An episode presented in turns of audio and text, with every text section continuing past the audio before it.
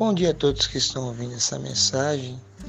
Eu gostaria de levar para vocês um pouquinho da experiência que Deus me deu. Eu e meu amigo Tony Martim, ele e eu amadurecemos essa ideia e agora ela estava lá no coração do Senhor, chegou até as nossas vidas. Estamos aqui nessa simplicidade, podendo te passar uma mensagem a qual vai mudar a tua história. Continua firme e forte. Você é aquilo que você pensa. Ouça, deixe de ouvir por nada nesse mundo. Você verá que com o tempo isso vai começar a surtir efeito na tua vida, porque fé vem ouvir, a ouvir a palavra de Deus.